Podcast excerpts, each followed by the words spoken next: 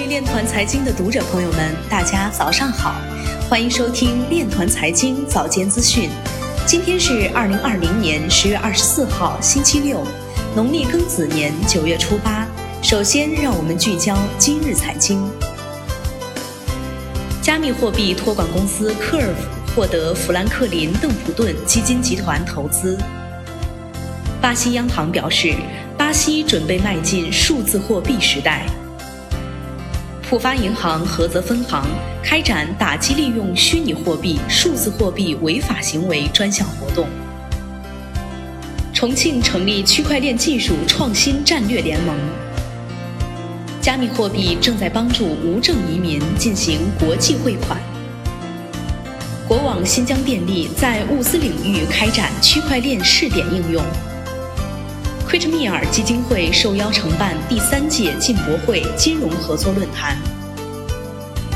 工信部李明表示，区块链是释放数据价值的最好工具。华夏时报 CEO 说，区块链一定程度上已成为新基建标配。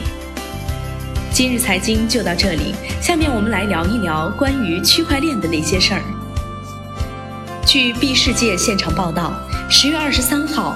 在二零二零华夏时报产业区块链峰会上，中国电子技术标准化研究院区块链研究室主任李明表示，区块链首先安全，其次在应用层面上提供了信任，在经济层面上促进价值交换，大规模的价值交换就促进了社会上的协作。我们希望更多的从业者能够在技术的研究、应用的探索领域，从工程化和体系化的视角去推动区块链的产业发展。前两个做好了，后面自然而然就来了。但是我们过多的研究区块链改变生产关系，其实对于技术的发展不一定有太多的价值。以上就是今天链团财经早间资讯的全部内容，感谢您的关注与支持，祝您生活愉快，我们明天再见。